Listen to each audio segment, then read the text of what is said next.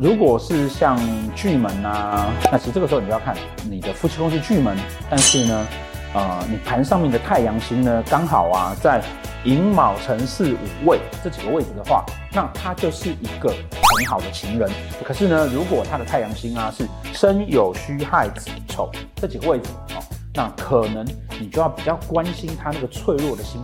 然后常常会觉得他自己空虚寂寞，觉得冷，但是他又希望要有热心。那一样的，如果你没有办法攻击他的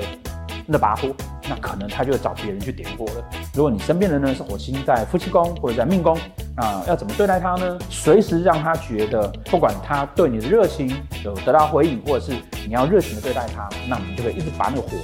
保持住，看看他希望他要的是什么东西。